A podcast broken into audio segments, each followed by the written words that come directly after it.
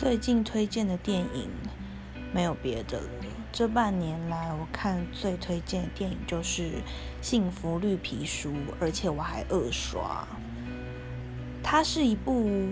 你明明就知道它故事会怎么发展，